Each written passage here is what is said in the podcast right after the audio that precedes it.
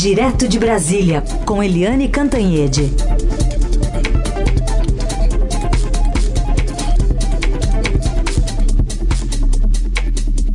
Oi, Eliane, bom dia.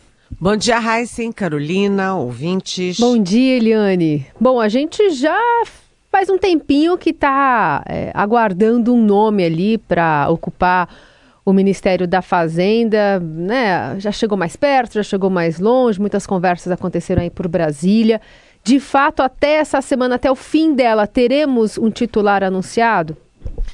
A gente já anunciou que ia ser, não sei quando, que ia ser ontem, é. que ia ser, mas agora parece que sexta-feira tem novidade. O presidente eleito Luiz Inácio Lula da Silva chegou a Brasília essa semana, está tendo uma conversa atrás da outra com os partidos, com os convidados, é, com as, as comissões. Ontem ele, por exemplo, se reuniu com a Comissão de Economia e estava lá o Fernando Haddad junto. Portanto, já está muito claro, já decantou bem no mercado, no meio político, no meio jurídico, que o Fernando Haddad é o nome para a Fazenda. Então, esse anúncio pode ser já na sexta-feira. Eu falo pode, porque a gente sabe como é que essas coisas são, né? Pode, mas na última hora acontece alguma coisa, atrasa, dia e tal.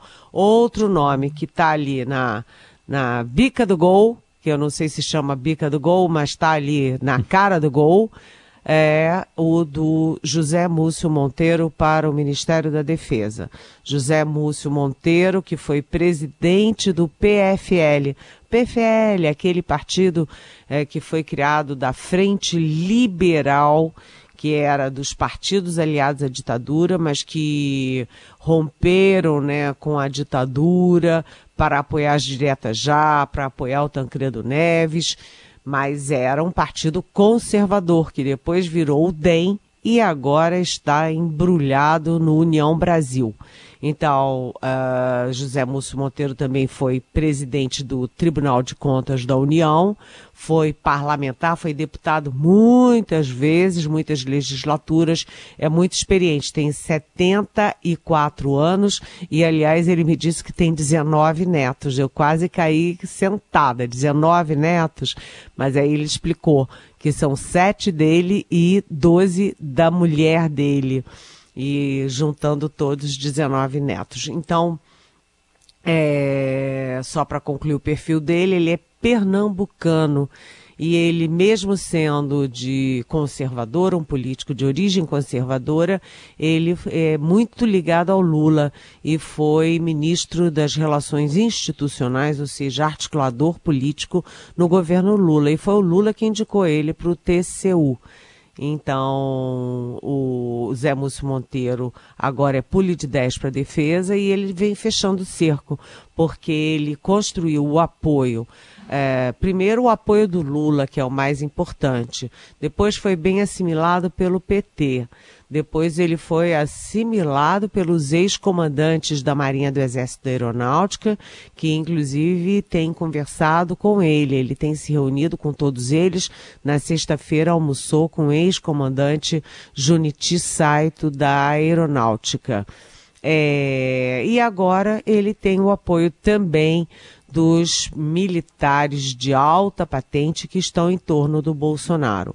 Ontem, o vice-presidente Hamilton Mourão já disse que ele é muito bem visto, Zé Múcio é muito bem visto na defesa pelos militares. E eu conversei com gente da caserna ligado ao Bolsonaro, inequivocamente ligado ao Bolsonaro, e eles disseram a mesma coisa. O Zé Múcio é bem-vindo, e aliás, um deles falou: ele é um ótimo nome, porque tem é, interlocução com o Supremo, interlocução com o Congresso, interlocução boa com a mídia e, é, claro, com o TCU. Portanto, Zé Múcio aí é, só falta ser indicado. Essas duas indicações é, deverão ser no, na sexta-feira. E tem uma terceira, que está todo mundo querendo saber qual é, possivelmente será da Simone Tebet, mas para qual pasta, isso ainda não está claro. Aguardemos pelos nomes e, enquanto isso, está tramitando lá no Senado já a PEC do Bolsa Família. E, Eliane, o que, que você observa aí dos comentários, né, em termos de pressão de um lado, também de críticas? Como é que essa PEC está começando a andar no Senado? Pois é, é, é, crítica de um lado e pressão do outro. Crítica primeiro, vamos lá. O grupo Liberal Livres, que é, é o grupo do qual o Pércio Arida faz parte, é um grupo de economistas é, o Pércio Arida, que é, enfim, pai do Real e que é integrante da Comissão de Economia da Transição, esse grupo ontem soltou uma nota contra a PEC do Bolsa Família, porque acha que 198 bilhões de estouro do teto de gastos é demais, é excessivo e isso é. Uh, eles dizem, né, que o governo, o novo governo, anuncia como sendo uma é, bom para os pobres, mas que isso é uma bomba para os próprios pobres. Então, o grupo do Pércio Arida aí reclamando de 198 bilhões de estouro do teto de gastos com a PEC. Do outro lado, pressão. A PEC foi é, protocolada ontem, e já tem aí a bancada ruralista querendo tirar uma casquinha e botar um penduricalho lá.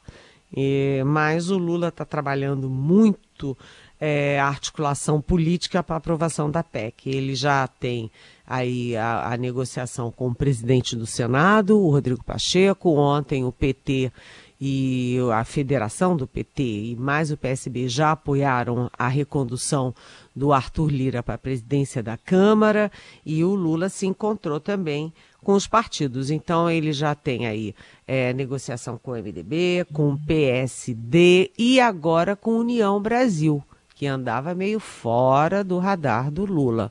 Também o União Brasil, ontem o Lula se reuniu com os líderes na Câmara e no Senado do União Brasil.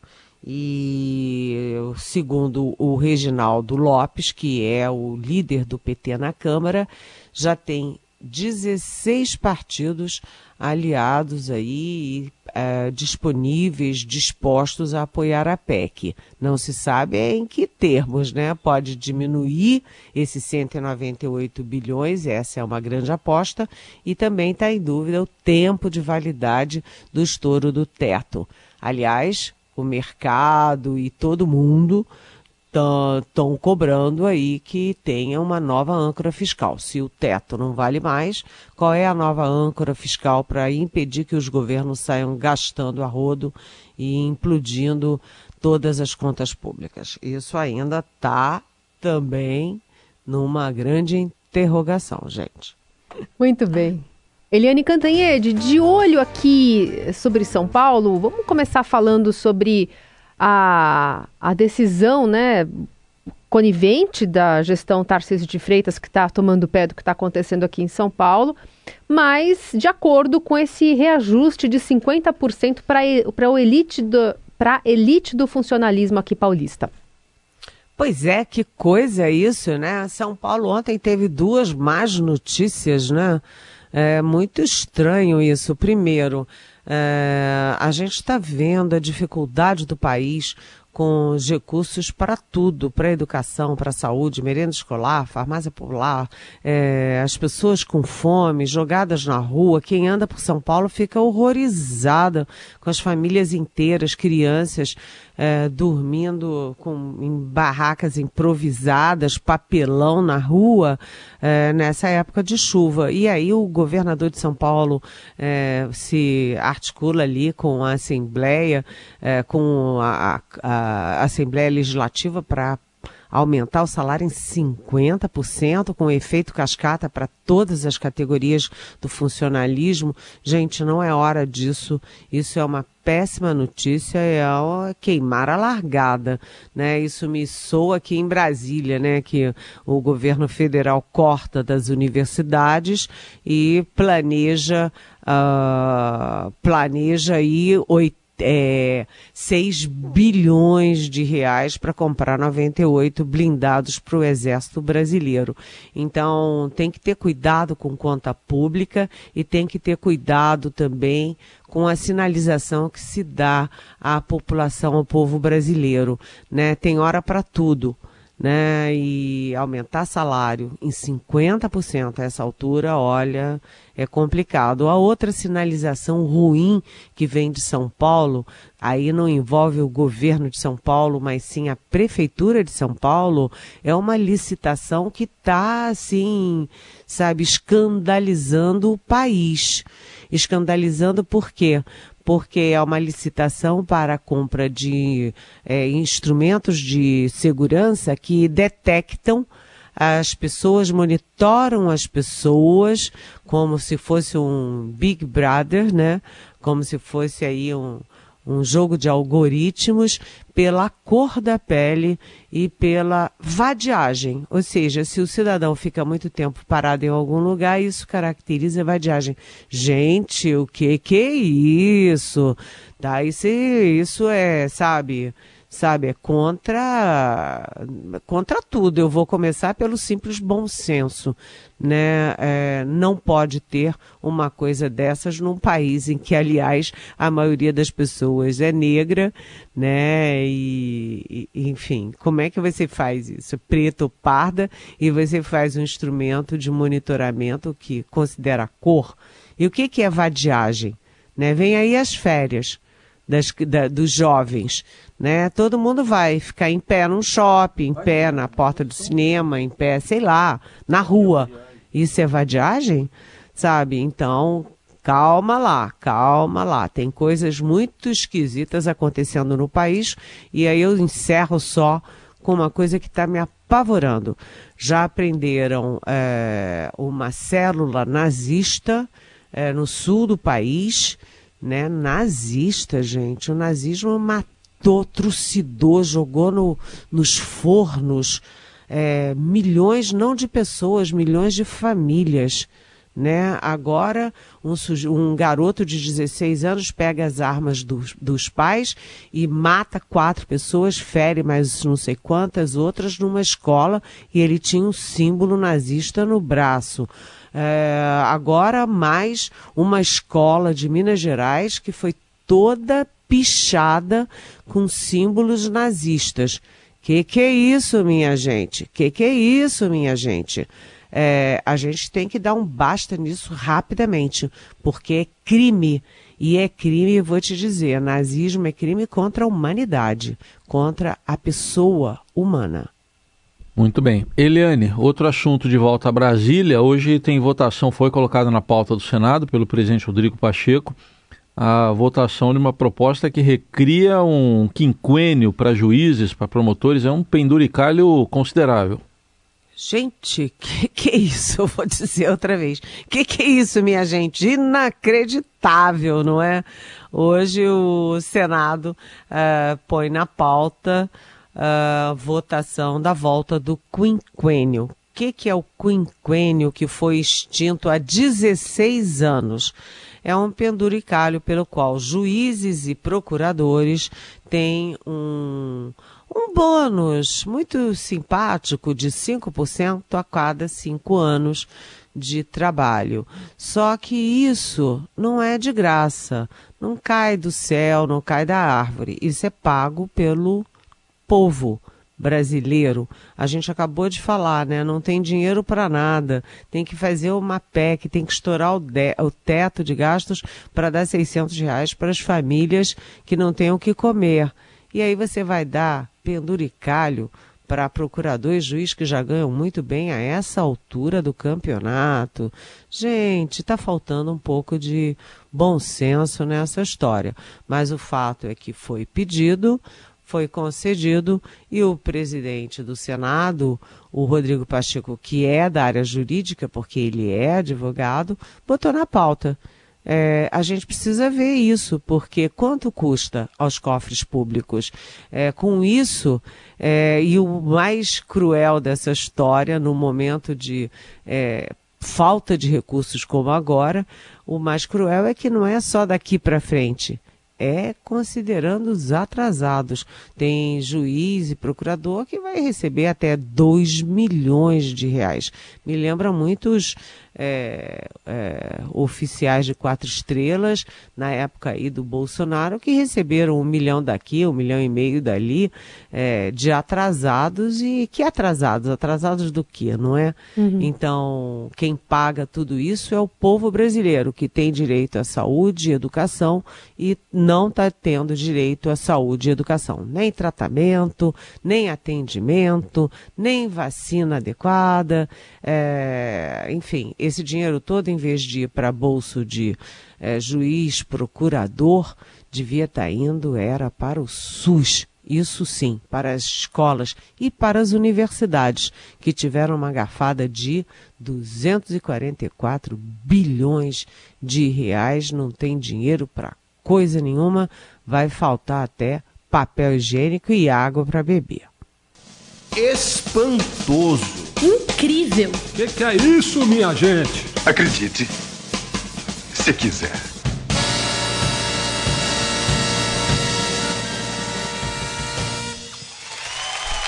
Carimbado. É isso aí. Carimbado. Eliane, queria aproveitar esse finalzinho para chamar a pergunta de ouvinte, que aliás pode continuar mandando aqui para Eliane Cantanhede, nosso WhatsApp, com a hashtag Pergunte para Eliane nas redes sociais.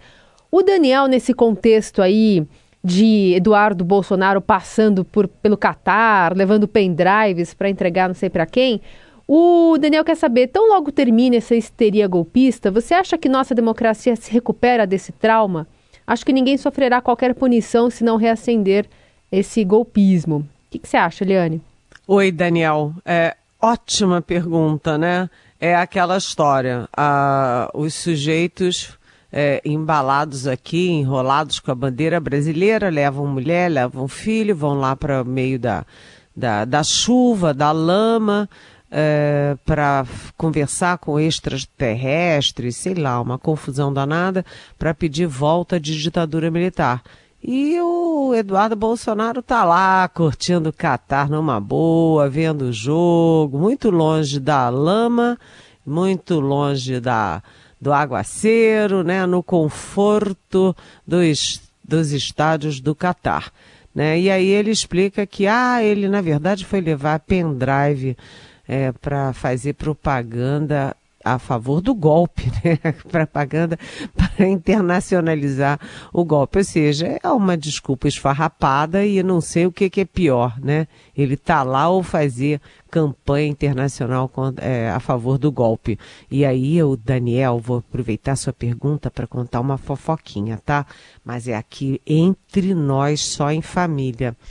É que no Palácio do Planalto pegou muito mal, inclusive entre os militares do palácio, é a saída do Ciro Nogueira, chefe da Casa Civil, para o Catar, para ver jogo da Copa. O Brasil pegando fogo, tem gente na rua pedindo golpe, não tem dinheiro para nada, corte de universidade e o chefe da Casa Civil tá no Catar, lá com o filho do presidente numa boa. Que que é isso, minha gente?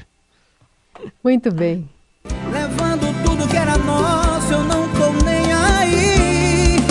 Prefiro viver só do que viver de aparência. Só deixe, só deixe minha caixa de som e meu pendrive de sofrência. Assim, a Bach tem ouvido umas músicas aí, viu, Eliane? o pendrive da sofrência é muito bom. Isso aí é o Pablo. Eu sabia que eu tinha ouvido em algum lugar. Eu falei, já, eu já ouvi alguma coisa de ah. pendrive. Aí pesquisa aqui, encontrei o Pablo, né, que é o rei da sofrência, com pendrive de sofrência. Demorou, que é lá no fim da música que ele fala, né? É que antigamente a sofrência era por amor, né? Isso. né? Mas agora, agora é pelo golpe. A desilusão tá dentro ali, né? Mas deve ter coisa nesse pendrive dele, porque ele falou pra moça: você pode ir embora, mas deixa o meu pendrive de sofrência aqui. meu pendrive de sofrência. Aliás, Eliane, até amanhã. Só para concluir, eu li ah. hoje que, o, que o, o Bolsonaro despencou nas redes sociais e o Lula bombou. Poder é poder, né, gente? É isso. Um beijo. Até amanhã. Beijão.